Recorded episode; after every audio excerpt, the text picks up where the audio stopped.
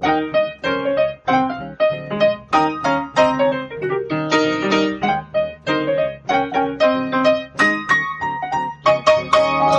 Hallo und herzlich willkommen zu Was denkst du denn? Mein Name ist Nora Hespers. Mein Name ist Rita Molzberger. Und wenn ich hier Unsinn reden sollte, möchte ich das schon von vornherein entschuldigen. Äh, dieser Tag hat sich an gar nichts gehalten. Also hat alle Regeln über den Haufen geworfen. Ich habe Frühdienst, äh, ich habe wenig geschlafen.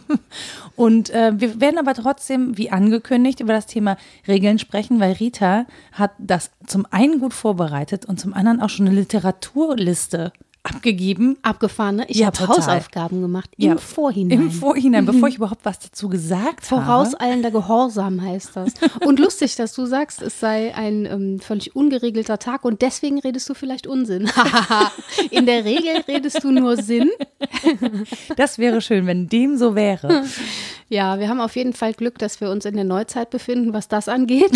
Denn dass ein Tag mal so jenseits der Regel aus dem Ruder läuft, ist irgendwie okay, weil er dann eine Ausnahme darstellt. Früher aber, habe ich gelesen, ähm, war der Gebrauch von Regel und Gesetz eigentlich synonym. Und Gesetz mhm, hat nämlich keine Ausnahme, die Regel aber schon. Und das ist ein erster schöner Hinweis, finde ich, über den sich trefflich ein wenig sprechen lässt. Das ist spannend. Also Ja. wirklich, also ich, ich hatte so eine Ahnung.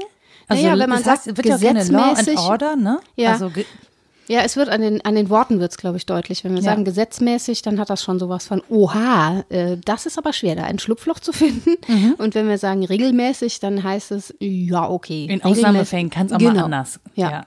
Wobei Gesetze, äh, da Härtefälle und so, aber das wird halt schon, also das ist dann zumindest, haha, verriegelt. Ja, genau. Und Gesetz ist ja aber auch mehr als das Juristische. Also im juristischen Sinne war die Regel, also gerade im römischen Recht, eigentlich nur ein kurz formulierter, allgemeingültiger Rechtsgrundsatz. Mhm. Ähm, also relativ harmlos definitorisch. Also du darfst den anderen nicht hauen. Ja, meinetwegen. Wenn du also das doch tust, das dann hättest du du doch dafür gedurft bestraft. im römischen Recht, aber ne? Im Kriegsfall. Also, genau, was prägnantes, äh, kurz formuliert, wie gesagt, allgemeingültig, also was, was im Ernstfall dann vielleicht doch auch auslegungsbedürftig ist, Mhm. wenn der Einzelfall ne, nicht so ganz auf die allgemeine Regel passt. Das ist ja das Problem ähm, bei juristischen Sätzen ohnehin. Aber wir verwenden ja ähm, das Wort äh, gesetzmäßig auch jenseits von Jura. Das. Das ist das Spannende, ne? Also wenn wir über Naturgesetze Ja. sprechen oder über die Gesetze der Logik oder so. Und da ist es schon auch so, dass in diesen Sphären, glaube ich, weniger an die Ausnahmen gedacht wird. Also bei Jura sagt immer jeder, ja, aber da brauchst du eine gute Anwältin und ne? irgendwie so. Dann da muss schon. es doch eine Ausnahme, das ist doch nicht wasserdicht formuliert. Mhm. Aber wenn wir über Naturgesetzlichkeiten zum Beispiel sprechen, also ich kenne jetzt wenige Menschen, die dann sagen, ja gut, Schwerkraft, aber da muss es doch Ausnahmen geben. also kleine Kinder versuchen es immer wieder. Sie sind Ich- da ich sehr finde, sie- wacker. Ja, doch, das stimmt. Das stimmt. Aber ich weiß nicht, ob sie, wenn sie es formulieren könnten, sagen würden, "Der- bald passiert eine Ausnahme. Ich glaube, sie haben eher Spaß Wenn dann fällt, tut man sich weh. Ja. Außer aufs Bett. Ja. Ja, aber das ist, das ist schon so. Ich muss tatsächlich auch sofort ähm, an Schwerkraft denken. Mhm. Also wenn ich etwas loslasse, dann wird es nach unten fallen. Ja. Da, davon gibt es, also solange wir uns hier auf der Erde befinden und nicht in einem Raum, in dem als eine andere Schwerkraft gilt, bei einem Parabelflug oder so, ähm, wird das keine Ausnahme sein. Mhm. Ja. Und dann greift ja die nächste Gesetzmäßigkeit. Ähm, Ja, und das jenseits des empirischen Datums. Ne? Also wir können das sehr, sehr oft machen und dann immer noch drauf beharren. Aber beim nächsten Mal ist es vielleicht anders. Aber das würde halt zu kurz greifen, wenn wir da ein Naturgesetz formuliert haben und ähm, einfach der festen Überzeugung sind, dass es eine Gesetzmäßigkeit ist, dann warten wir auch nicht mehr auf die Ausnahme. Das stimmt. Interessanterweise sind bei Naturgesetzen, also wenn jemand jetzt so ein Naturgesetz hat wie, keine Ahnung, Schwerkraft oder so, ähm, dann ist es ja auch nicht verhandelbar. Also Ja. wir können schlecht mit der Natur verhandeln, ob wir das jetzt noch gut finden oder ob wir nicht bei der Schwerkraft jetzt vielleicht mal 0,3 Prozent weniger machen oder so. Mhm. Das lässt sich halt nicht verhandeln, wohingegen Gesetze, auch wenn wir sie sehr streng handhaben, ja durchaus eine bestimmte Art von Flexibilität haben, Mhm. äh, weil sie eben gesellschaftlich neu verhandelt werden können. Mhm. Also bis auf die Menschenrechte, auf die haben wir uns jetzt irgendwie so als unumstößlich geeinigt. Wir diskutieren darüber, auch jetzt häufiger, was ein bisschen anstrengend ist. Aber ähm, Naja, die Grauzonen gibt es schon auch. Also wenn man in die Geschichte schaut, dann sind ja Naturgesetze eben nichts, was wirklich evident vom Himmel gefallen ist, sondern was Entdecktes und vielleicht auch was theoretisch festgeschriebenes. Mhm. Und man hätte früher zu etwas gesagt, das ist eine naturgesetzliche Tatsache, wo man heute sagen würde, nee, ist es halt nicht. Ne? Und dann scheint es so ein paar sehr stabile Ausnahmen zu geben. Aber insgesamt gibt es natürlich sowohl bei Regeln als auch bei Normen, als auch bei Gesetzen immer Grauzonen. Zum einen im Begrifflichen, die sind gar nicht so leicht voneinander zu trennen. Und zum anderen auch immer die Frage, ist es jetzt wirklich ausnahmslos, immer mhm. zeitlos, mhm. überhistorisch und jenseits des menschlichen Zugriffs gültig? Mhm. Und das ist eine sehr spannende Frage, denn was jetzt jenseits unserer Wahrnehmung stattfindet, ist ja schwer zu sagen. Ne? Ja, die diskutieren ja halt auch nicht mit, ne? Mhm. Also zum Beispiel Elefanten und Löwen über Schwerkraft habe ich jetzt noch nicht nee. versucht. Sagen wir ja, mal so. man versteht sie halt auch schlecht. Also kann schon sein, dass sie diskutieren, aber ich habe keinen Babelfisch, der mir das übersetzen nee. würde. Während so quasi Naturgesetzlichkeiten wie die Frau ist das schwache Geschlecht und so weiter, ähm, die diskutieren ja dann mit. Ja, ja, nu, ne? Die fangen dann an mitzudiskutieren und irgendwie scheint das dann doch eine etwas andere Aussage zu sein, die auf einmal strittig wird, komischerweise. Ich möchte nicht mit denen mitdiskutieren. Nee. Ich disputiere mich da gar nicht. Ja, das ist komisch. Nee, aber was ich bei Regeln finde, ist, dass wir Regeln ja irgendwie so auch verhandeln können. Also wir können ja auch in Gruppen oder in äh, Räumen, die wir so für uns als Schutzräume betrachten, können wir ja zum Beispiel auch Regeln ähm, zum Beispiel vereinbaren, die über das Gesetz hinausgehen, mhm. also die sich viel strenger ähm, ausnehmen oder eben die das Gesetz auch übertreten. Aber in dem Raum haben sich jetzt irgendwie alle darauf geeinigt, dass das in Ordnung ist. Mhm. Also Verbindlichkeit meinst du? Gemeinsam schaffen. Genau, Verbindlichkeit mhm. schaffen, aber eben durch Regeln. Also mhm. Regeln, wie man miteinander umgehen möchte. Ja. So. Ja. Ich muss jetzt interessanterweise an irgendwelche komischen Sexpraktiken denken, aber gut. Wo, hä? Naja, wenn, wenn es darum geht, sich Schmerzen zuzufügen so. oder ähm, keine Ahnung, wenn es solche Rollenspiele ja, ja, gibt wie Sklaven sein und so, ich weiß auch nicht. Dass man da im Vorhinein festlegt, genau. was so geht und was nicht und wann ja. Stopp ist und so. Mhm, so, also das, das vereinbart man dann ja und dann, also soweit ich das Im besten Falle rechtskonform, ja, aber nicht unbedingt. Ja, genau, verstehe. aber hm? es gibt ja schon Sachen, wo wir sagen, okay, rein rechtlich gesehen, wenn jetzt nicht irgendwie beide gesagt hätten, das finden sie gut, ja, dann hätten wir da einen Regelbruch, einen Gesetzesbruch sogar, ja, eine mhm. Straf, äh, also eine Strafhandlung. Mhm. Und dann ähm, könnte man das anzeigen und solange sich aber alle einig sind, ja, gut, wo kein Kläger, da kein Richter. Ne? Wenn sich alle einig sind, dann kommt es gar nicht erst zu diesem Konflikt mit dem eventuell vorliegenden, divergierenden Gesetz. Wenn es aber dazu kommt, dann ähm, entsteht genau dieser Konflikt, ja. dass man das abwägen muss. Aber grundsätzlich sind Regeln ja was, was ähm, gleichförmig gedacht ist, aber nicht notwendig. Also es ist halt hm. kein Gesetz mit der gleichen Notwendigkeit, aber gleichförmig soll das schon sein. Also es soll alle betreffen, die da mitmachen. Es soll so viel. Sollen alle mitmachen? Ja, genau. es ist vor allen Dingen eine Sollensaussage, also mhm. eine Normaussage. Da können wir vielleicht gleich noch drüber sprechen. Und es soll relativ stabil sein auch, mhm. also relativ viele Einzelfälle betreffen, sonst hat man davon nicht so viele. Ich habe direkt an Spielregeln gedacht. Du denkst an Sex und ich ans Spielen. Süß. Ja. ne? Und beim ich, Sport ich würde, jetzt, ich würde jetzt total gerne sagen, es liegt tatsächlich daran, dass wir diese eine Stunde Liebe haben bei Deutschlandfunk Nova. Übrigens ja, okay. sehr empfehlenswert, wo sowas halt einfach häufiger Thema war. Und mhm. eine Stunde Liebe war heute auch Thema.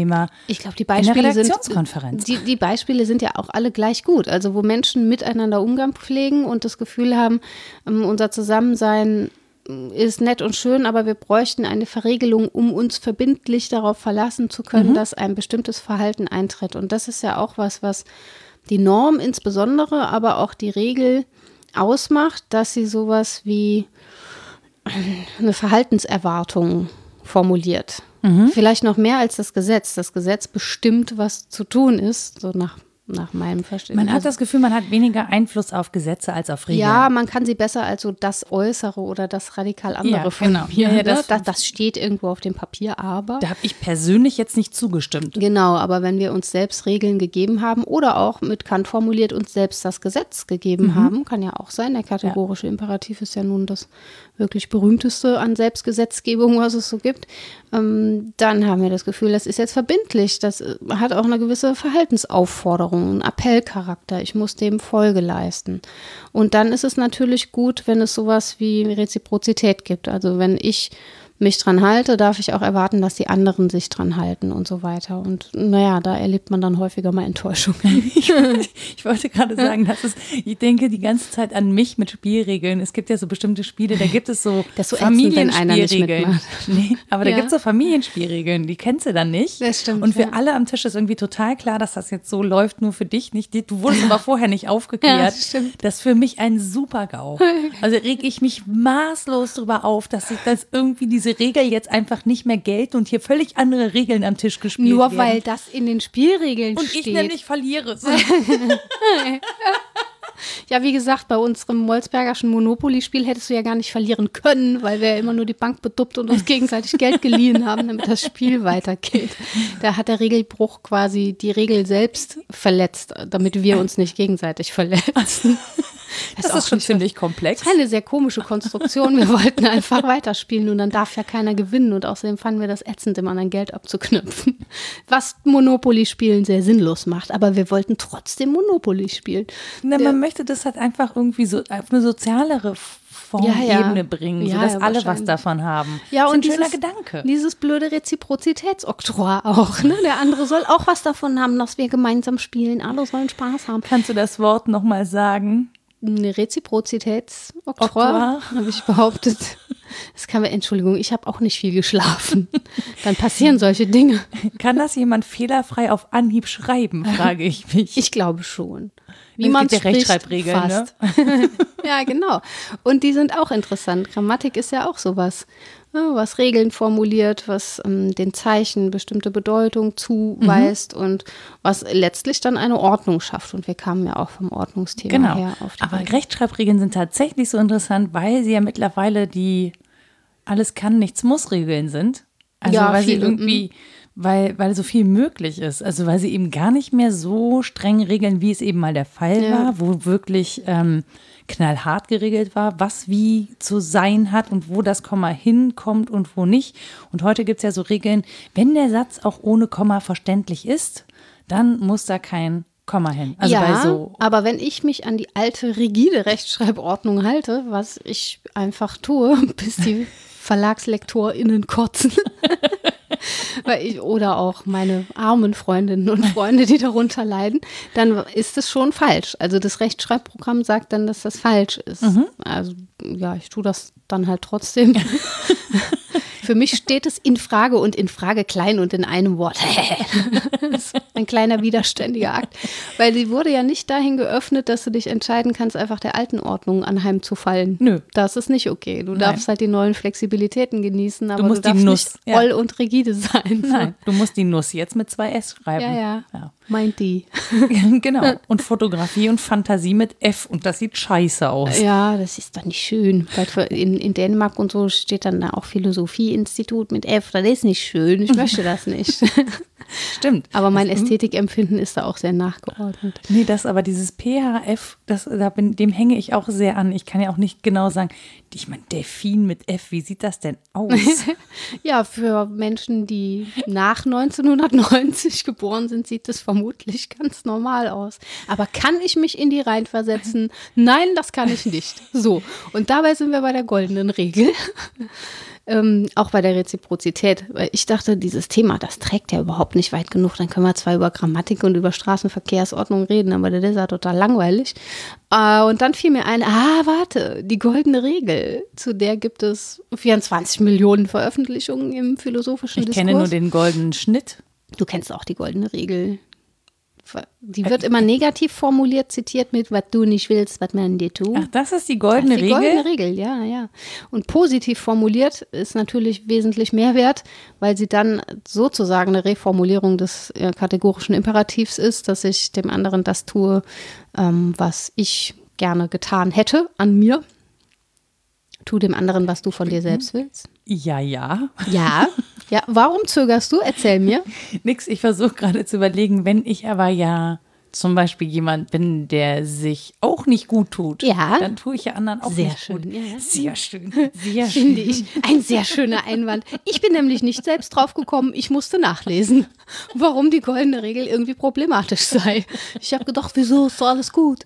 Verstehe nicht, du hast direkt wieder kritische Einlassungen. Ja. Naja, naja das, ich meine, ich schließe jetzt von mir einfach auf andere. Ne? Ja. Also ich, ich weiß ja, wie ich mit mir umgehe oder lange umgegangen bin so und ähm, habe das natürlich auch, weil das für mich selbstverständlich war, mit mir so umzugehen, bin ich mit anderen so umgegangen, bis alle anderen gesagt haben, äh, das ist nicht cool, Mhm. lass das. Ja, ist so eine Frage des Willens auch. Ne? Wolltest du so mit dir umgehen oder warst du dir da unterworfen? Da ist man dann direkt so in den Unwägbarkeiten auch des Psychologischen, da kenne ich mich nicht aus. Genau, also das, das kann ich dir jetzt auch nicht so richtig sagen. Das, das, was ich wohl sagen kann, ist, dass mir das erst nicht aufgefallen ist, bevor andere mich darauf hingewiesen haben Ja. und ich mich dann damit beschäftigt habe, wie ich denn mit mir umgehe. Mhm.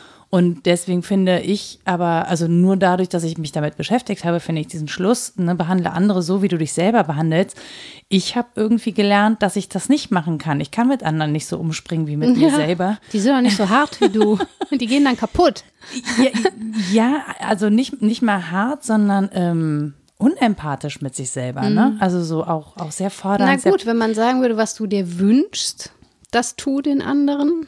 Ja, aber ich hätte ja nicht gewusst, was ich mir wünsche, weil Mhm. ich das ja für, also ich nehme an, dass das normal ist, dass alle Menschen so mit sich umgehen und muss Mhm. ja erst lernen, dass es halt nicht normal ist, dass man zum Beispiel perfektionistisch veranlagt ist, sondern dass es Leute gibt, die sagen, ja, pff, war halt falsch, na und? Ja, ja. So. Ja, bei mir rennst du mit dem Argument natürlich offene Türen ein, weil ich das gleiche Problem habe. Aber ich verstehe schon, dass man das auf den ersten Blick nicht so sehen muss, sondern dass man sagen kann, na, wenn du einen guten Umgang mit dir gefunden hast und ähm, dir Ziele im, im Leben meinetwegen gesteckt hast, die du vernünftig argumentieren kannst, hinter denen du stehst äh, und Verhaltensregeln abgeleitet hast, die dir gut tun, ähm, dann ist es die logische Konsequenz, das den anderen auch zu tun. So, aber ähm, dein Einwand ist ja auch nicht der einzige, den man haben kann. Der nächste ist ja Reziprozität, schön und gut, aber ist es nicht zum einen sehr vermessen, vom anderen zu erwarten, dass ich dann das Gleiche zurückkriege, dass sich da alle dran halten würden. Am Ende bin ich der einzige Depp, der so nett ist. Diesen Einwand hört man auch immer wieder, auch in politischen Diskussionen.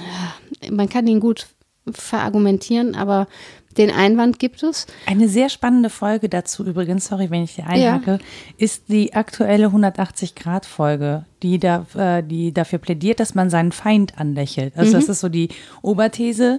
Und ähm, der Einwand lautet da nämlich auch, ja, und dann lächle ich den an, dann schießt er mir in den Kopf oder was? Ja. Was soll das bringen? Da habe ich zumindest gelächelt, ne? Ja. Ja. Du bist ja schön positiv. Nee, es macht ja einen Unterschied, wie ich auf Welt zugehe und wie ich auf den anderen Genau, und, und es gibt aber auch Studien dazu und das wird in dieser Folge halt sehr spannend erläutert, wo, ähm, wo der Fehlschluss ist, den wir da tätigen. Ja, also super. diese, diese Angst, etwas nicht zu tun, weil die anderen sozusagen oder weil man nicht von anderen erwarten kann, dass sie das auch tun, Mhm. ähm, ist nicht grundsätzlich richtig. Ja, genau. Ja, super, dann kann man ja danach hören, dann spare ich mir das. das. Nein, bitte, du erzähl- nee, nee, erzähl nee, das, das, was wird du so kompliziert. Ich finde das andere, den anderen Einwand tatsächlich auch ähm, noch mal spannender in unseren Kontexten. Das ist nicht an sich spannender, aber weil wir über Ordnungen und derlei gesprochen haben und da, in der Folge vorher auch darüber, wie Mitleid manchen so paternalistisch entgegengetragen wird, kann ein Einwand ja auch sein, ja, sehr schön, dass du anderen tun willst, was du dir wünschst, aber die wünschen sich vielleicht was anderes. Ne? Ja. Das ist ja, schon ja. Oh. auch sehr übergriffig und immer noch sehr egoistisch davon auszugehen, dass die meine Wünsche teilen. Würden. Ja, Mensch. Nora macht eine total niedliche Geste. Gerade schade, dass ihr das nicht sehen könnt. Ich habe meine, ich habe nur meinen Zeigefinger so Wiki-mäßig an, Ja. an den Mund gelegt, weil ich so dachte so, ah, stimmt. Wieso komme ich da eigentlich nicht drauf? Ja, Schopenhauer ist schon drauf gekommen. Der hat gesagt, Also also ich ja das Glück gehabt, brauche ich nicht mehr nachdenken. Problem der goldenen Regel ist ihr Egoismus. Also, dass er immer noch vom, vom Willen her denkt. Das ist ja ohnehin sein großes Denkprojekt, vom Willen ähm, abzusehen. Ist auch ein sehr egozentrischer Gedanke klar. eigentlich, oder? Ja, schon. Also Reziprozität heißt, der andere muss oder die andere so sein wie ich. Also Mhm. abkünftig dessen, was ich als Subjektivität empfinde. Das ist schon Egoman im Wortsinne. Dann brauchen wir zur Regel eigentlich ja auch die Toleranz. Das oder eine Regelergänzung. Ne? Könnte auch sein. Also Karl Popper hat vorgeschlagen, behandle den anderen so, wie er behandelt werden möchte. Da muss man das halt auch erstmal rausfinden. ja. Mhm. Tanjinora, du denkst mir, nein. Naja. So. Warum? Hm?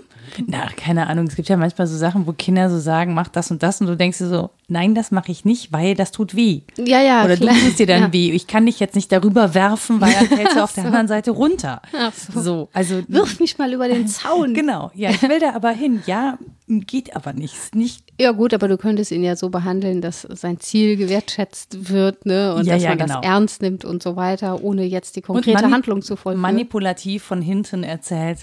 ja, ja, genau. Nein. Ja, ja, fies. Also Nein, aber es auch- gibt, es gibt ja Dinge, die Menschen wollen, Mhm. die dann aber auch nicht gut für sie sind. Also beschaff mir Drogen zum Beispiel. Ja, ja, das ist ja die Frage, wie pater und maternalistisch man da so sein darf und sagen kann, ich habe nicht gut für dich und deswegen tue ich das nicht. Wenn es den anderen am Leben erhält, würde ich sagen, das ist voll gerechtfertigt. Ja, ja. Ähm, Wenn es Ja, dann ja, doch wieder um die eigenen Projektionen geht, ist es schon wieder schwierig. Also auf jeden Fall ist diese goldene Regel nicht ausreichend als Handlungsmaxime für Einzelne, weil sie nicht ausweitbar ist auf alle. Mhm. Also sie ist dann irgendwie, wenn man sie kurz fasst, doch nicht der kategorische Imperativ oder sie langt nicht hin. Mhm. Wenn sie eine Reformulierung des kategorischen Imperativs ist, auch weil Vielleicht der ist so ein- vernunftlastig ist. Ja, auch vielleicht ist das auch ein bisschen das, was mich an Kant so stört, dass es irgendwie, ähm, dass er da sehr streng und sehr verregelt erscheint, aber sehr bei sich und eben wenig bei anderen. Und ist jetzt, Ja. Das ist jetzt so gefühlt so, ich kann das jetzt nicht irgendwie äh, mit, mit Literatur belegen, aber der, so das, was ich oder das, was ich so wahrnehme, ist es natürlich sehr streng, sehr durchdacht, sehr logisch und so. Ähm, aber es ist irgendwie nicht so eingelassen oder vielleicht ist Naja, er auch also- Perfektionist gewesen. Aber das bestimmt, ja. Man konnte ja angeblich die Turmuhr nach ihm stellen, nach seinem Spaziergang. Aber insgesamt ist der Rationalismus und der Idealismus, das sind natürlich Positionen, die zunächst mal von der Vernunft her denken. Und da habe ich erstmal nicht die universelle Vernunft zu handen. Dummerweise, es sei denn, ich bin zufällig Gott. Aber das, das ist schon eher so eine Ratio-Vernunft, ne? Also so eine Ja, genau. logische Vernunft. Ja, eben. Und das ist halt das Vermögen, auf das ich im Wesentlichen zurückgreife. Und dann ist es auch klar, dass es von mir her eher denkt, ne? Also vom, vom Subjekt, das diese Vernunft hat und leistet und dann den anderen eher abkünftig sieht. Gleichwohl war in der Zeit schon en vogue, an sowas wie Weltbürgerschaft zu denken. Also es wurde ja langsam klar, oh, da sind viele andere und es wäre ganz gut, sich auf einen Verhaltenskodex, meinetwegen auch auf Regeln zu einigen, damit wir sowas wie eine Weltgesellschaft leisten können. Das ist, das ist tatsächlich sehr spannend, finde ich. Weil man ja immer so tut, als wüsste man das ja schon immer. Ne? Und wenn man so in die Geschichte guckt, ist das ja wirklich gar nicht so. Also, es ist schon relativ neu für uns so Mhm. als Menschen, ähm, dass wir so viel Welt wahrnehmen und Auf auch jeden Fall. so viel oder so dicht zusammengerückt sind, zumindest gefühlt, weil wir eben erstmal überall hingucken können. Ja, und dass Regeln eben im sozialen Miteinander, wenn wir eben besonders von diesen Regeln sprechen, ganz anders aussehen können als die unsrigen. Dass man Familien ganz anders sortieren kann, dass Recht ganz anders gesprochen werden kann und so, das kommt ja alles im Wesentlichen durch Begegnung mit Menschen, die das in Gruppen anders gemacht haben. So. Und ähm, jetzt schon vor den ersten Entdeckungen der, der frühen Ethnologie gab es natürlich Kontakte und dann diese Riesenfaszination auch dran und die Imagination des guten Wilden, der kommt ja bei Rousseau dann immer vor und man so denkt, die, die sind noch im Naturzustand, ne? die wissen noch, die sind so näher dran an den ursprünglichen Regeln und nach denen sollten wir auch leben.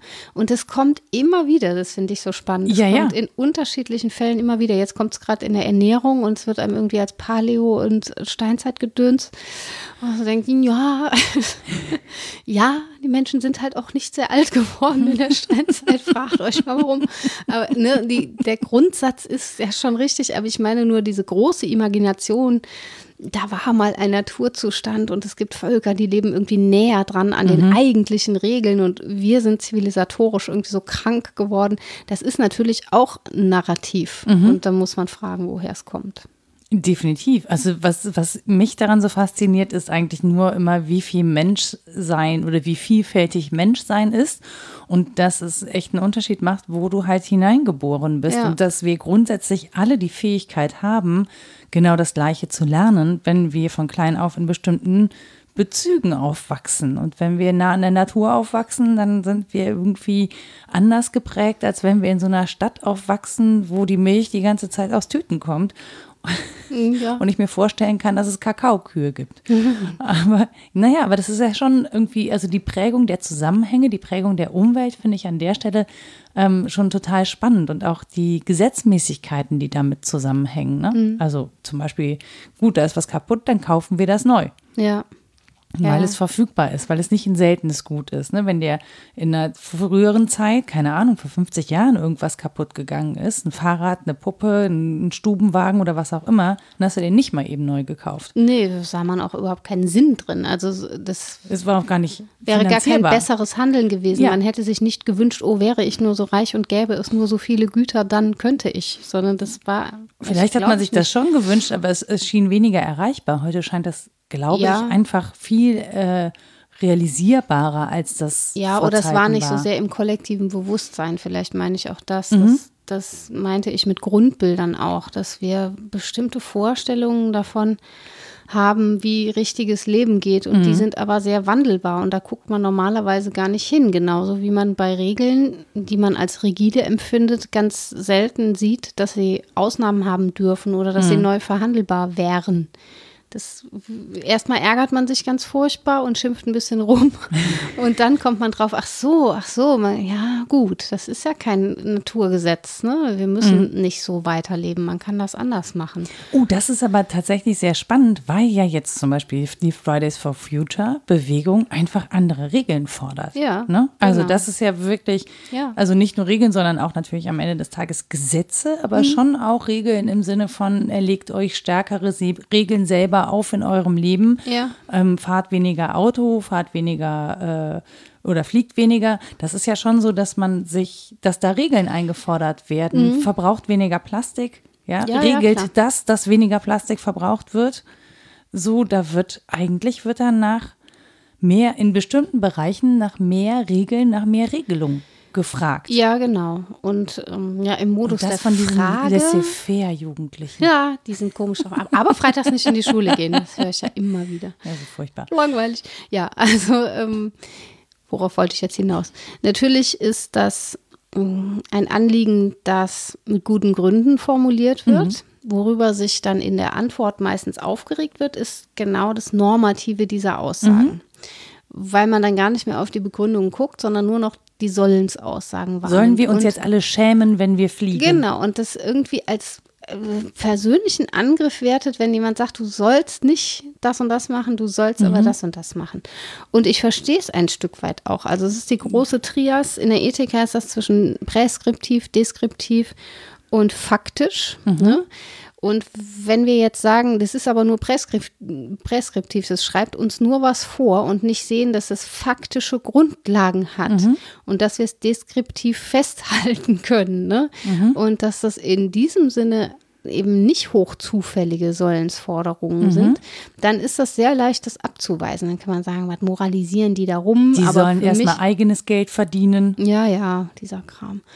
Und ja, wenn es dann solche Ausmaße annimmt, dass es im Prinzip ja eine ganze Generationenanklage mhm. ist und nicht mehr so sehr einige wenige sollen ihr Verhalten ändern, die PolitikerInnen oder so, mhm. sondern es betrifft jetzt dann gerne alle. Mhm. Ne?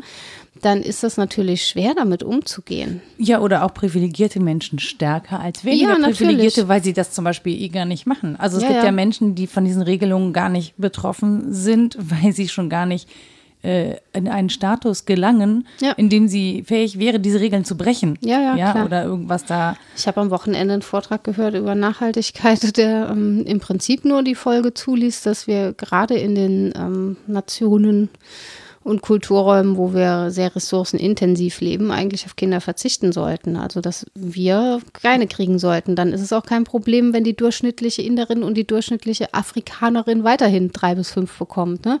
Weil ja beim Bevölkerungswachstum immer damit argumentiert wird, das bringt ja ja nichts, wenn wir verzichten, wenn andere Erdteile und so weiter oder weiter Kinder produzieren. Oder Erstens, ist die Kindersterblichkeit dann halt auch höher und so. Man kann ja auch nicht aus den Jetzt-Zahlen auf eine Zukunft, also Nächstes ungebrochen Jahr. schließen geht schon ja. mal gar nicht. Aber daraus den Schluss zu ziehen, ziehen und zu sagen, die Deppen, die hier so viel verbrauchen, die müssen sich Die eigentlich müssen halt abschaffen, mal- ja. fand ich schon mal eine Pointe. Ich sah den einen oder anderen Schlucken im Publikum. Aber es passierte genau dasselbe. Es waren mehrere Folien, auf denen ähm, alle normativen Aussagen standen, was wir tun sollten und so weiter und so fort. Und sofort regt sich Widerspruchsgeist. So, aber das geht nicht. Das ist, und es ist tatsächlich dann wissenschaftlich nicht sauber hinterlegt, wenn ich hauptsächlich das schreibe.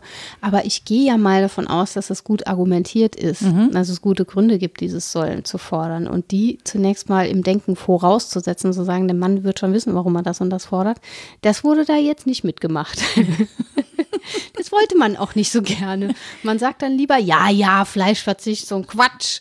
Äh, und kommt dann wieder mit dem Soja. Und dann muss der nächste Mensch sagen, ja, aber das ist Futteranbau und so. Es ist immer dieselbe Argumentation, um zu verteidigen, dass man an den eigenen Regeln festhalten will, Genau. dass man sie halt nicht aufgeben möchte. Und das ist ja das, was Regeln leisten, ist, man hat das, man hat zumindest eine, ähm, ein Gefühl der Verlässlichkeit.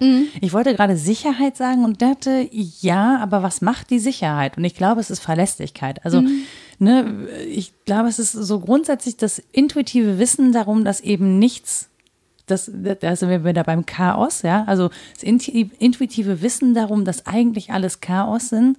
Wenn ich aber Regeln habe, also Richtlinien, an denen ich mich durch dieses Chaos langhangeln kann, dann erscheint es mir zumindest als eine Ordnung, äh, die ich sortiert bekomme und in der ich mich orientieren kann. Und ich, ähm, das brauchen Menschen mehr und andere weniger.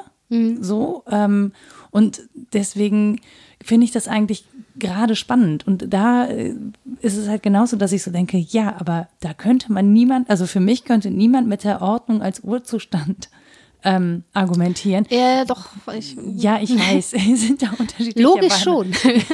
Ja, ja, Im logisch. Empfinden logisch. nicht, ja, ja. Ja, aber hier Emotionen, Chaos. Ja. Nee, also es gibt. Echtes Chaos oder echtes Tohuwabohu sind ja auch zwei verschiedene Dinge. Echtes Chaos wäre nur, wenn Dinge wirklich völlig unverbunden nebeneinander existieren würden. Reine Individualitäten. Das ist nicht denkbar mit unseren Denkmitteln. Also wir setzen transzendental ja schon immer Kausalität, Raum, Zeit und diese Dinge voraus. Das heißt, die haben immer eine Ordnung. Auch das Chaos, das ich wahrnehme, nehme ich wahr auf der Basis von Ordnung. Aber sie folgen kein, also nicht, nicht identifizierbaren Regeln. Ja, doch, ja, die sind aufeinander zugeordnet. Ich habe vielleicht noch nicht verstanden, wie. Aber die Dinge haben ja miteinander zu tun. Wenn ich mir Mühe geben würde, könnte ich sehen, die haben die gleiche Form, sie haben die gleiche Farbe, sie, sie existieren im gleichen Raum zur gleichen Zeit. Das ist ja häufig das Problem. Finde ich.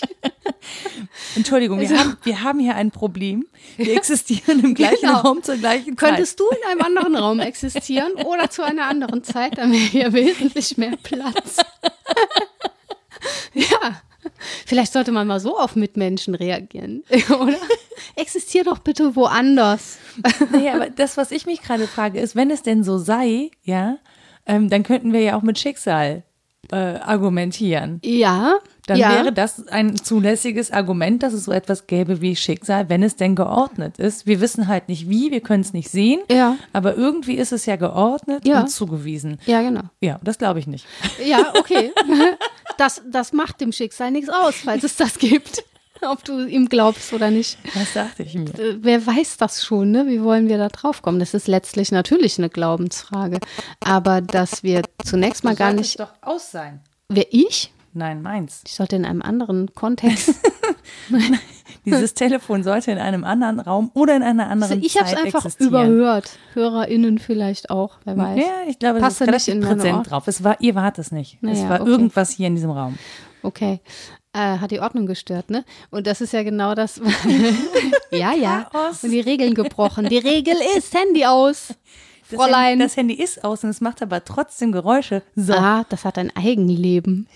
Das ist auch ich interessant. sag's ja. Ja, ja. Ich kriege immer gesagt, das gibt's nicht mehr, dass heutzutage Mails verloren gehen. Und ich denke, ja doch. Willst mal meinen Rechner sehen? Wir liegen mit auf dem Sockenplaneten. Wenn die das, wenn die das sehen, meinen Rechner, dann sagen die Menschen auch, ach so, ja. Das ist ja quasi eine Schreibmaschine mit einem Telefonhörer dran. Aber ja, also was die Ordnungen äh, stört, was dann also Regeln bricht und so weiter, das äh, erscheint uns immer als Gewalt eigentlich, also als was von außen einbricht. Und man kann umgekehrt auch argumentieren, dass Gewalt dasjenige ist, was mit Ordnungen bricht. Immer. Also, dass es noch gar nicht irgendwie das ist, was andere verletzt oder so, sondern das, was Ordnungen bricht, das ist Gewalt. Aber ist Einwirkung immer Gewalt? Ja, wenn ich was benenne, ist das im Prinzip schon ein gewalttätiger Akt. Wenn ich sage, du Ding heißt jetzt Flasche, ne, das ist ja, ich hole das in meine Welt. Und die ich hat gar nicht über zugestimmt. das Ding und die hat gar nicht zugestimmt und wurde auch nicht gefragt. Also mal doof gesagt, ist das schon ein gewalttätiger Akt. Du Flasche. Ja, genau. Ich sehe, du verstehst. Ja. Das war auch ein passendes Beispiel.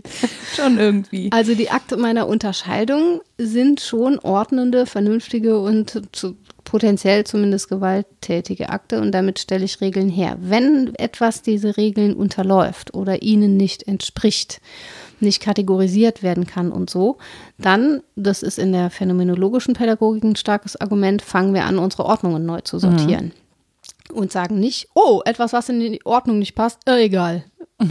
Also das gibt es auch mhm. in Krisensituationen, dass man dann einfach gerade nicht kann. Mhm. Aber üblicherweise fängt man sofort an, umzuordnen und zu fragen, ob die Regel denn gut ist, wenn sie da jetzt nicht gegriffen hat, ob ich eine andere Regel brauche, ob sie der richtigen Ordnung entspricht, ob die Normen dasjenige sind, was tatsächlich verlässlich ist oder ob es was anderes ist.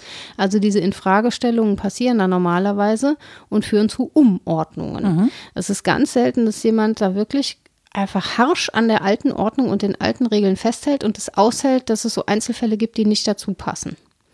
Die Och. werden normalerweise reingeholt und irgendwie als Außenseiterfälle argumentiert.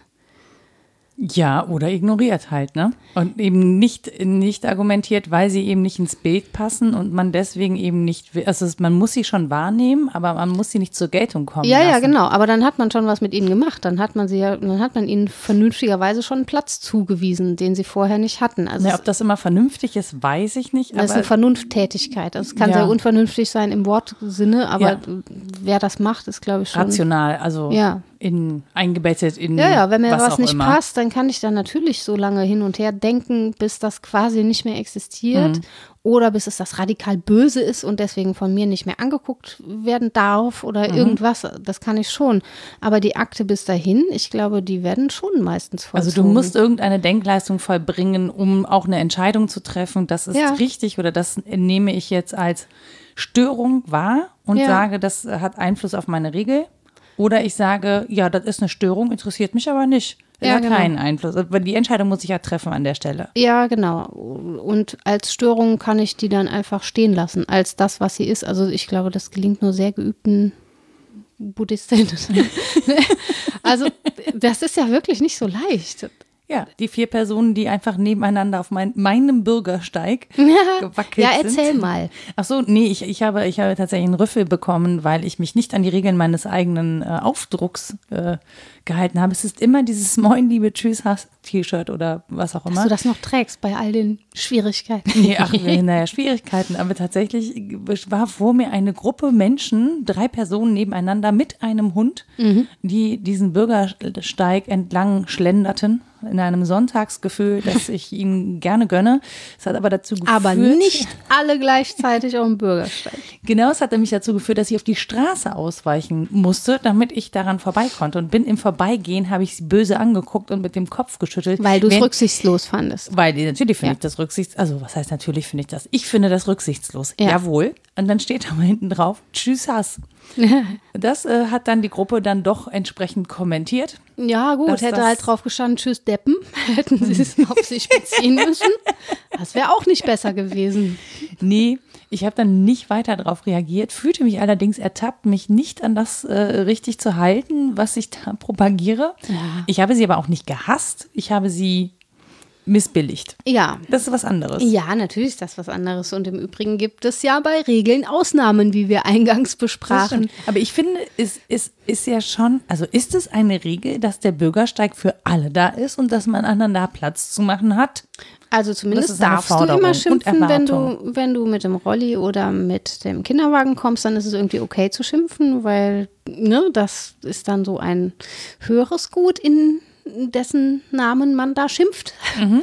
Wenn man jetzt nur für sich schneller gehen will, ist irgendwie nicht okay. Ja, das, das ist schon spannend. genau, und das habe ich mich nämlich auch gefragt. Ich so, naja, ich will ja schneller gehen. Mhm. So, und wenn ich jetzt auf der Straße wäre, mit einem Auto und vor mir würde jemand langsam fahren, ja. Äh, dann kann ich den auch nicht einfach von der Lichthupe. Straße schubsen. der löst sich auch nicht in Luft auf, wenn ich dem auf die Stoßstange fahre. Ja. Ich finde aber in dem Moment, wo irgendwie mehrere Menschen nebeneinander sozusagen etwas blockieren, hätte jede Person die Möglichkeit gehabt, ähm, äh, so die Wahrnehmung auf das Umfeld zu richten. Ja, klar. Wenn dann die Straße halt am Sonntagmorgen frei ist, sieht man vielleicht das Problem gar nicht so ne, und denkt, na, aber ja, doch ausweichen können. Es ist doch nicht so schlimm, wenn es voll befahren Genau, gewesen ja, ja, wäre, keine ich, Ahnung. Auch das habe ich mir gedacht, du musst dich jetzt nicht aufregen, weil es fährt ja niemand auf der Straße. Du kannst auf diese Straße. Mhm. Es ist wirklich, es, und da- das meine ich, das ist wie mit Spielregeln. Ist, für mich ist es eine Regel, dass man rücksichtsvoll miteinander in dieser Welt lebt und wenn das ja, jemand und nicht achtsam, ne? Also, dass man merkt, Genau. wenn jemand von hinten kommt, Ja. mal doof gesagt. tut. Ja, und das hätte man merken können, weil der Hund hat es gemerkt. Ach so. Ja, gut, aber dann muss ich ja erstmal empathisch mit dem Hund sein. Das Ja, da muss ich mich auch mal überhaupt mal. Aber nein, das, das Ding ist natürlich, diese Fragen habe ich mir dann natürlich gestellt. Ich habe mich schon gefragt, so, warum regt mich das jetzt eigentlich so auf? Ich kann ja auf die Straße. Es ist ja nicht gefährlich gewesen. Es hätte gefährlich sein können, aber es war es in dieser Situation nicht. Und es war, ähm, natürlich muss ich dann einen kleinen Schlenker laufen, aber auch das ist jetzt irgendwie nichts, was, äh, was mich äh, fünf Kalorien kostet. Ja? Ich glaube auch nicht, dass der Schlenker der Aufreger ist. Also wenn Nee. ich das mal so an mir abprüfe, ist der Aufreger meistens die äh, Frage, nach welchen Regeln leben andere eigentlich? Was ist denn da los? Ne? Also ich bin so aufgescheucht in meinem eigenen Verständnis von was richtig und falsch sei, in Ja. meinen eigenen Überzeugungen, weil andere die offensichtlich gar nicht teilen hier von wegen Reziprozität. Was ist mal los? Wieso? Da kann das sein, ne? Ihr seid nicht reziprok, Was erlaube Spaziergänger? du Flasche. Ja, das, das ist so seltsam, ne? Du bist der festen Überzeugung, ja, wieso? Das ist doch einsichtig. Ich habe doch gute Gründe, die Welt so zu sehen, wie ich sie sehe. Warum teilt das denn nicht jeder Mitmensch?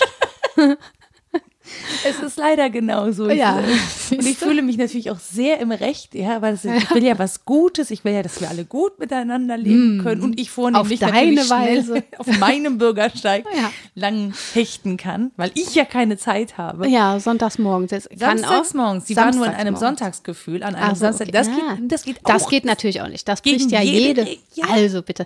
Das ist wie wenn ich sonntags arbeite, das geht, dann ist der liebe Gott böse. Das ist nicht gut.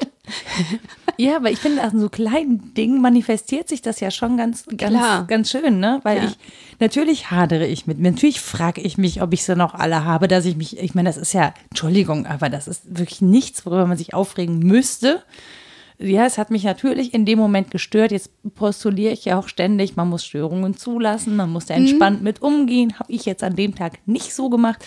Ähm, Stört dich das denn in deiner eigenen Ordnung? Und in deinen mich stört das in meiner Regeln? Also, Selbstwahrnehmung. Ich will eigentlich ein viel netterer Mensch sein. ich möchte regellos durch den Nee, nee, Stadtteil nee, nee. flottieren, aber es Nee, gelingt ich möchte nicht. toleranter damit sein, dass Ah, ich okay. eben, also ich bin mir schon bewusst darüber, dass ich sehr strenge Regeln anlege an mein Sein Mhm. und möchte dann eigentlich toleranter damit umgehen, dass andere Menschen eben nicht so strenge Regeln an ihr Sein Mhm. legen. Und das erleben wir, oder ich erlebe das ständig, dass Menschen nicht so strenge Regeln. Also ich lege zum Beispiel ähm, Sachen, ne, wenn wir jetzt über veganes Essen regeln, äh, Regeln reden, verfolgst du strengere Regeln Nee, glaube ich als nicht. Ich. Ich habe heute ein Spaghetti-Eis gegessen. Okay, dann in diesem Fall bin ich etwas strenger. Ja, kann sein. Ich So. vermisse aber auch kein Spaghetti-Eis. Ja, ich musste mir das heute ausgründen. Aber ich habe nicht aus dem Plastikbecher genommen. Ich habe mich Yay, hingesetzt siehst du, da aus bist einem du bestimmt Glaslöffel. viel- viel so, äh, aus einem. Glaslöffel. Nein, aus einem einem Glasbecher. Glaslöffel. Ich hatte das eingangs gesagt mit dem Unsinn. Ähm, genau, aber äh, so, ne? Natürlich ja, könnte verstehe man jetzt schon. darüber streiten und mir ist auch sehr einsichtig, warum es diese anderen Regeln gibt und warum man sie befolgen sollte. Ich entscheide dann, dass ich diese Regel breche und für mich ist es auch okay. Es muss auch okay sein, dass andere Leute eben nicht so streng, also zumal niemandem was passiert ist. Es Mhm. ist wirklich eine Korinthenkackerei, möchte ich es nennen. Ja, aber sympathisch finde ich. Denn also wenn nicht mehr Menschen auch rigide mal einen Standpunkt für sich einnehmen, dann lassen die Standpunkte sich auch schlecht miteinander abgleichen und diskutieren. Ich habe letztens die sehr schöne Formulierung gelesen, entschieden, unentschieden. In- In puncto Ambiguitätstoleranz und so weiter. Und ich denke, dass das eine Haltung ist, die man etablieren kann. Dass man zwar unentschieden bleibt darin, wie menschliches Regeln denn äh, Leben zu verregeln sei, also dass man da in den Inhalten vielleicht noch gar nicht so streng guckt, aber entschieden ist darin, dass es sowas geben soll. Wie, Mhm. wie eine Verregelung im sinnvollen Sinne und dass nicht jede und jeder mal eben so Ausnahmen macht von allem. Das, ne, also da wäre ich schon auch relativ rigide, weil es sonst ähm, dem politischen Missbrauch auch Tor und Tür öffnet. Wenn, es reißt ja auch macht. sonst ein. Wo kämen wir denn da hin, wenn das Abgesehen davon vom Alltag, ja, halte ich es einfach auch fürs falsche Konzept für eine Gesellschaft, die zusammenlebt. Und ich bin im Zusammenhang mit diesen Sollensaussagen, daher musste ich sehr lachen, nochmal über den Normativismus gestolpert und dachte, ja, ist eigentlich Norativismus. Das wussten die nur nicht, die Menschen. Die Lehre vom Vorrang des Sollens vor dem Sein. Norativismus. Ja, Yay. aber das ist doch auch so, dass du Ja. häufig das Gefühl hast, das Sollen ist einfach jetzt gerade wichtiger als das, was ist. Also Mhm. das rein faktische, okay, aber lass doch mal daran orientieren, was sein soll. Mhm. Und das ist ja grundsätzlich eine Haltung, die vieles diskutabel macht und verflüssigt und Ordnungen eigentlich nicht in Zement gießt, sondern Ka- für Chaos und Störung sorgt. Ja, das mögen genau. Menschen nicht gerne. Ja, aber sie profitieren sehr davon. Denn sonst bleibt nur übrig, dass wir im Dogma leben und in, ja, in fremden Regeln, die uns auferlegt werden und an die wir uns zu halten haben. Also äh, die müssten dich als Störenfriedin umarmen. Gut, das tun sie selten, aber ich freue mich, dass du das tust. Ja, ich tue das sehr und ich habe gute Gründe. Und wenn die das hören, Dann müssen das alle anderen auch ja, tun Wollen. natürlich. Naja, das, das, das, das äh, Spannende daran ist ja wirklich, also Regeln sind ja schon so, also, oder vielleicht ist der Mensch auch so, dass er mit Regeln gerne spielt. Also wir versuchen ja schon irgendwie es für uns am bequemsten zu machen und da stören uns Regeln. Also ne, Mhm. mitunter stören wir uns dann an Regeln. Also suchen, Auch an den eigenen. ja, und wir haben, und es ist schon so, dass, dass Menschen auch so eine ähm, ja, bequeme, also es schon, gibt schon auch so ein Streben nach Bequemlichkeit, Na klar. Nach, nach Regelmäßigkeit, nach ich muss eben nicht über alles ständig nachdenken und neu regeln und Ja, neu sortieren und neu ordnen, weil das ist ja schon auch ein Kraftakt, ne? Es kostet ja schon Energie. Und deswegen versuchen wir ja schon, und das tue ich natürlich auch, ja, es wäre völlig absurd zu behaupten, ich würde es nicht tun, innerhalb dieser Regeln unsere Schlupflöcher zu finden. Mhm, das ist halt genau. die Frage, wie viele da sind. Ja, ja. Und wie, wie ähm, heimlich man sie benutzen kann. das ist ja wichtig, dass es auch diese Beharrenstendenzen gibt, Ja, sonst ja. brauchen wir überhaupt nicht von Regelwerken zu sprechen. Sonst ist Ja, alles genau, nur eine alles. Einzelaussage. Genau. Das, aber das, finde ich, ist so ein Spannungsfeld. Und ähm, da muss man sich im Zweifel ja auch bewusst sein, dass es eben ein Spannungsfeld ist. Also, dass wir die Regeln natürlich gemacht haben aus Gründen. Ja, auch die zehn Gebote sind ja erlassen worden, weil man schon auch weiß, dass der Mensch so von Natur aus Ja, wobei die ja noch was älter sind als das Gebot der Nächstenliebe, was dann wieder mehr unter die goldene Regel fallen würde im Genau. Neuen Testament. Da würden, würde man ne, rein chronologisch eher draufsetzen und dann sagen, das ist eine Version von goldener Es, Regel. gibt- genau, es, aber es gibt ja ganz viele Versionen davon, wie Ja, ja. diese Regel irgendwie. Auch überall in der Welt übrigens. Genau, also überall in in der indischen Welt. Veden und in, in Persien und im Altägyptischen. Also überall ist das reformuliert worden. und das finde ich ja spannend. Ja, genau, weil Menschen zusammenleben, offensichtlich, und ich auch behaupten würde, dass unsere geteilten Maximen etwas über uns aussagen. Mhm. Also, dass alle Gesellschaften das irgendwie hervorbringen, das sagt ja, selbst wenn ich nicht in Stein meißeln will, was das Wesen des Menschen ist, Mhm. etwas darüber aus, was menschliches Zusammenleben bedeutet. Dass wir diese Regeln versuchen so weit zu abstrahieren, dass wir sagen können, da ist eine, solange wir uns dran halten, geht es uns allen gut. Das sagt was über menschliche Gesellschaft aus und auch über menschliche Vermögen. Denn wenn es sowas ist wie die goldene Regel, dann funktioniert die nur, äh, wenn ich mich zumindest grob in den anderen reinversetzen kann, in den Mitmenschen. Das kann vernunftmäßig sein, das kann emotional sein oder meinetwegen intuitiv, wer immer das kann. Ich bewundere das sehr. Aber man, ne, es muss sowas wie eine Nachvollziehbarkeit geben, aus der ich dann ableiten kann, dass ich mein eigenes Verhalten auch korrigieren kann. Wenn ich da Inkongruenzen feststelle, dann werde ich mein eigenes Verhalten ändern. Also letztlich sind die anderen auch da, um sowas wie eine eigene Ethik zu entwickeln. Für mich, ich kann das gar nicht für mich alleine, sondern brauche dafür die anderen. Und Also das ist als ein sehr schöner Gedanke. als Spiegel natürlich, ne? Ja, genau. Also es ist immer noch das Schopenhauersche, sehr egoistische, von mir Mhm. ausgedachte. Und im gewissen Sinne benutze ich die anderen. Ne? Ja, gut. Äh, Wir aber wollen auch nicht anders. genau, und ich bin für die anderen ja aber auch die andere. Das ist, ne, also Ja, ja, ich genau. bin der gleiche Das merkt man dann auch sehr schnell. Ja, ja, ja. Wenn sie dann schimpfen, wenn Mhm. du mit dem Tschüss hast Pulli vorbeiläufst, merkst du das. Aber dass es eigentlich um ethische Eigenverantwortung geht. Und zwar in all around the world, immer mal wieder in der Geschichte. Das lässt einen doch irgendwie auch hoffnungsfroh zurück, oder? Dass, dass Das- immer wieder ja. darum gerungen wird. Das finde ich schon gut. Und das finde ich, das finde ich nämlich auch extrem, also wirklich extrem spannend daran, dass wir eigentlich alle ähm, ein gutes Zusammenleben am Ende des Tages wollen. Hm? Oder zumindest nicht den Krieg aller gegen alle, wenn ich ganz negativ ja, ja, bin. genau. Aber wir erstreben, wir erstreben ja schon irgendwie eine, ein, ein, ja, in irgendeiner Form ein Zusammenleben, das wir so verregeln wollen, dass möglichst wenig, also im Guten, wenn es denn funktioniert. Wir haben, wir haben wirklich äh, dunkle Täler in dieser Regelung des Zusammenlebens, ja.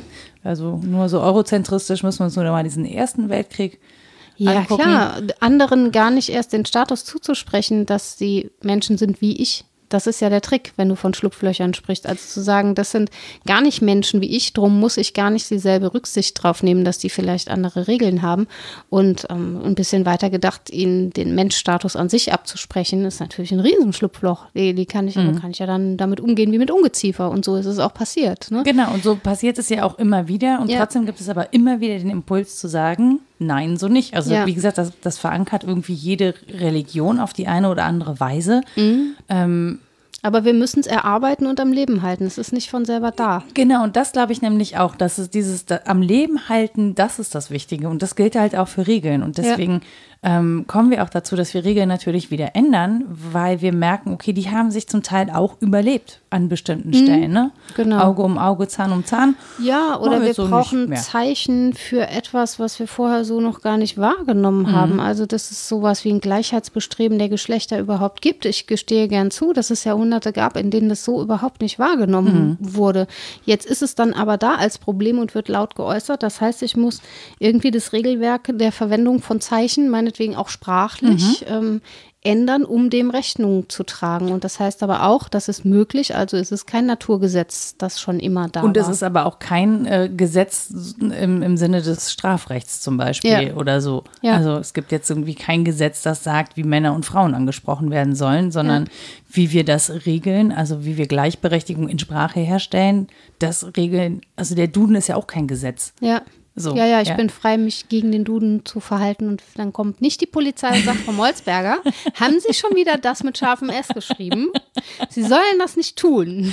Genau, du musst keine Strafen zahlen und so. Obwohl, ich glaube, dass mir das schon mal ein Polizist gesagt hat, aber privat. ich muss gerade überlegen.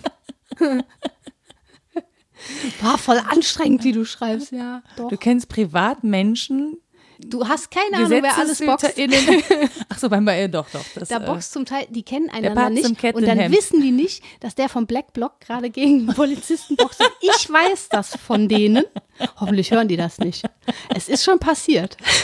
Weil die treffen sich ja immer nur in Trainingsklamotten. Das ist sehr demokratisiert. Habe ich ja und schon dann mal treffen gesagt. die sich irgendwann mal auf der Straße. Ja, und dann, Ja oder nee? und dann können die aber nicht mehr gegeneinander sein, weil sie ja schon so prima miteinander Sport gemacht haben. Das ist eine meiner Ja, oder, oder, sie, oder sie wissen halt schon, wie der andere tickt und so, machen dann so ein kleines Sparring. Battle. Ich fand das auf jeden Fall ganz, ganz lustig. Das hätte ich auch ganz, ganz lustig gefunden. Da hätte ich amüsiert daneben gestanden und gedacht, ach, guck mal, Ja, mal gucken, wer sind sie nicht gewinnt. süß? So, äh, Break, Break. ja, Boxen auch Regeln. Ja, genau. Schachboxen, Und Regeln. aller, aller Sportregeln und gerade Kampfsport habe ich heute Vormittag Wieso noch in ich einem. eingangs eigentlich nicht an Sport gedacht? Weiß ich auch nicht. Du hast an Sex gedacht und ich an Spiel und Sport. Ich weiß doch nicht, wie das kommt. Ich habe heute Morgen, bin ich fremd gegangen, apropos Schlupflöcher, und war in einem anderen Podcast zu Gast. Oh, so. Das, und da ging's haben wir gar keine um, Regel. So, nee, das stimmt. Da war ich ungeregelt einfach woanders. Chaos. Und ähm, da ging es um Sport und die Faszination am Mhm. Kampfsport durch Literaten. Deswegen habe ich auch ein bisschen über Kampfsport und Spiel nachgedacht. Daher kommen wahrscheinlich Mhm. Siehste? meine Einlassungen. Kann gut sein. Aber auch da war mein zentraler Punkt, es sich selbst da Regeln zu geben. Und zwar Regeln, an denen sich zu orientieren, den Menschen gut tut. ähm, das ist schon, also das ist auch der Gegensatz zu MMA, würde ich sagen. Man, Ja. Ich weiß, man kann das alles sehr viel Mixed differenzierter Martial Arts, betrachten, für die, als ich das wissen. tue. Aber ja, also sich da Regeln zu geben, die das Leben im Bestfall sehr gut erhalten. Da fällt mir gerade Ähm, schon echt sinnvoll. eigentlich Fußball als Paradebeispiel ein durch den äh, Video Assisted Referee. Mhm. Ja. Ja, wo Regeln sozusagen jetzt minutiös überprüft werden Ja. können auf ihre richtige Ausführung. Und das Ja. dann aber auch nicht richtig ist, das erhitzt die Gemüter ja ungemein. Ja, weil es immer noch Menschen sind. Ich glaube, man würde das gern delegieren an weil die irgendwas, Regeln was auch nicht, nicht schlau formuliert sind an einigen Stellen. Das ja, und weil es eben nicht zu einer objektiven Aussage führt, Ja. dann eben doch nicht, weil es immer noch Spielräume gibt. Man wünscht sich ja, ne, Ja. irgendwen, eine Institution am besten, nicht ein Mensch, der sagen könnte, nee, im digitalen Sinne Regelverstoß oder kein Mhm. Regelverstoß. Und das ist nun mal nicht so. Das kann man dann natürlich bis ins Letzte ausdefinieren und das Regelwerk noch weiter differenzieren. Ja, genau. Bis dort hinaus. Das ist wirklich das Problem bleibt aber. Genau, das, Das Problem das bleibt, dass wir es gar nicht so genau sagen können, weil Ja. wir es trotz allem und trotz aller Technik nicht genau sehen können und es am Ende immer noch Auslegungssache bleibt, weil die Regel in dem Fall nicht so eindeutig Aber ist. mal sagen, ans Wembley Tor erinnert man sich noch sehr, sehr lange. ja, das stimmt. Wenn das, ist sehr entschieden richtig. worden wäre, nicht. Ja, Das ist äh, rein kulturell. man ist das versucht bis Gewinn. heute rauszufinden, ob oder ob nicht. Ja, Also eben. auch mit moderner Technik noch. Irgendwie wird das Filmmaterial wieder und wieder anal- analysiert und so.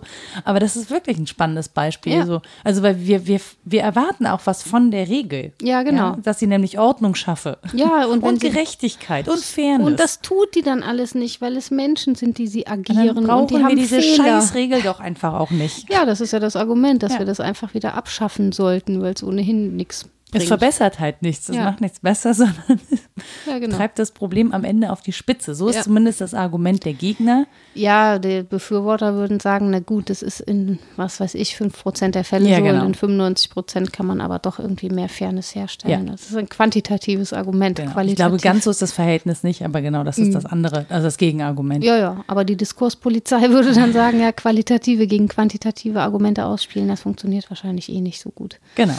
Aber das eigentlich ist es das Paradebeispiel. Na gut, dass wir noch drauf gekommen sind. Ja, jetzt reden wir noch kurz über die Straßenverkehrsordnung und dann haben wir das aber auch alles abgefrühstückt. Aber das haben wir Nee, auch schon öfter nicht. gemacht. Ja, So Straßenverkehrsordnung, wann darf man bei Rot gehen? ja, nie. Hä? Das ist Gesetz. Aber wenn keiner sieht. Chaos. Ja, ja. Man wird auf jeden Fall komisch angeguckt, wenn man sich tatsächlich einfach immer dran hält. Das kann ich dir sagen. Wenn du so Ja, in Köln. 2.30 Uhr an der roten Ampel stehen bleibst, obwohl wirklich kilometerweit kein Auto zu sehen und zu hören ist. Und dann kommt ein Mitmensch.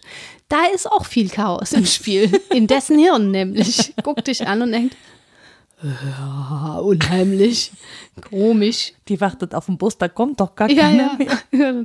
Am besten ist es ein Pfadfinder, der einem dann über die Straße hilft. Die alte Frau traut sich nicht. Naja, bei mir jetzt in Köln noch nicht so viele begegnet. Nein, aber ich sage ja nur, auch sich an Regeln zu halten, da wo sie unsinnig erscheinen, kann auch ein Akt des Widerstands sein.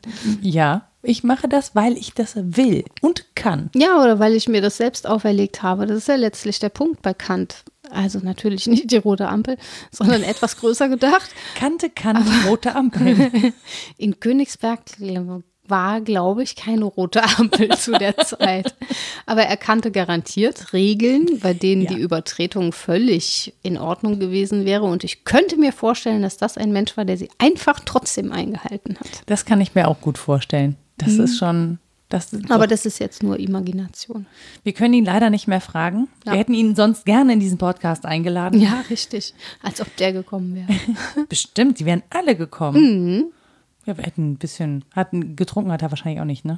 Eher nicht. Nee. Wobei, bei Platon habe ich gelesen, das habe ich extra für dich noch rausgeschrieben, äh, wo, weil ich Nomoi empfehlen wollte. Es gibt ja. Ein ganzes Werk von Platon über die Gesetze.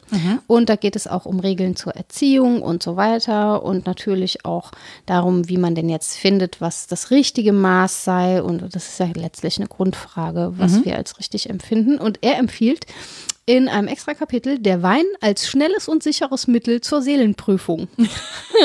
also, Wie hat er das denn gemeint? Ja, das kannst du ja dann nachlesen. Ich dachte an deinen Post mit den Gläsern. Ja, ja. Das war nur Seelenprüfung. Das war richtig. Das ist ein schnelles und sicheres Mittel äh, zur Seelenprüfung. Ja, ich glaube, so hat das nicht gemeint. Vielleicht nicht. Bin nicht sicher, aber ich glaube, Platon kannte Twitter nicht. Eher nein. Sag ich mal.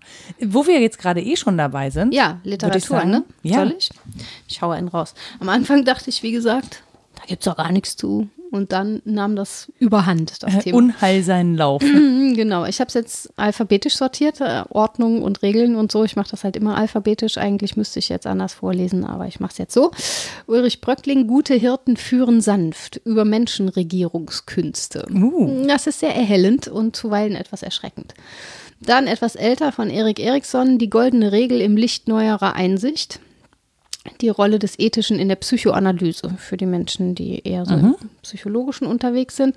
Und dann gibt es zwei Aufsätze in der Zeitschrift für philosophische Forschung, einer von 1978 und einer von 1964 über die goldene Regel. Der erste ist von Hans-Ulrich Hoche und heißt Die goldene Regel, neue Aspekte eines alten Moralprinzips. Und der zweite ist von Adolf Lutz, Die goldene Regel heißt er einfach nur, eben auch in der Zeitschrift für philosophische Forschung. Ähm, von Kant würde man am besten nachlesen ähm, in der Formulierung, wie wir sie jetzt gebraucht haben, in der Grundlegung zur Metaphysik der Sitten. Jean Piaget hat über das moralische Urteil beim Kinde geschrieben. Auch das ist wirklich sehr interessant. Äh, Tante Nora wirft mich über den Zaun. Ähm, von Platon, das waren jetzt die Nomoi. Ist die übrigens so Gesetze. nie gefallen. Ja, nein, nein, das war alles Ein imaginiert. Beispiel. Jan Rohls Geschichte der Ethik, da kann man mal so den Durchgang durch die goldene Regel nehmen, wenn man das möchte und verfolgen, wie die in den Jahrhunderten formuliert worden ist und wo. Dann, ach, da haben wir nicht drüber gesprochen. Ich weiß, Standardformulierung, haben wir aber nicht. Ähm, Peter Sloterdijk, Regeln für den Menschenpark. Ja, ein sehr strittiger Essay. Es war eine Rede, die dann gedruckt wurde, ähm, auch so im Sinne des Transhumanismus und der Eugenik und Menschenzucht und Menschenzüchtung und so. Und der hat das alles, ähm, ich nehme an, sehr ironisch formuliert. Das ist aber dann natürlich im Feuilleton wenig ironisch aufgenommen worden. Also diese Debatte war groß, das ist spannend und hat er verstanden als ein Antwortschreiben zu Heideggers Brief über den Humanismus. Ähm, das lohnt sich, von 1999. Und dann Vielleicht gibt es müssen noch, wir mal was zusammen lesen. ja, ja, können wir gerne machen. Hatte. den Ich finde, das Vorschlag klingt hatten wir nämlich ja spannend. schon Ja, mal. den hatten wir schon mal von Fatih. Genau, das der muss dann auch her. kommen. Ja. Genau.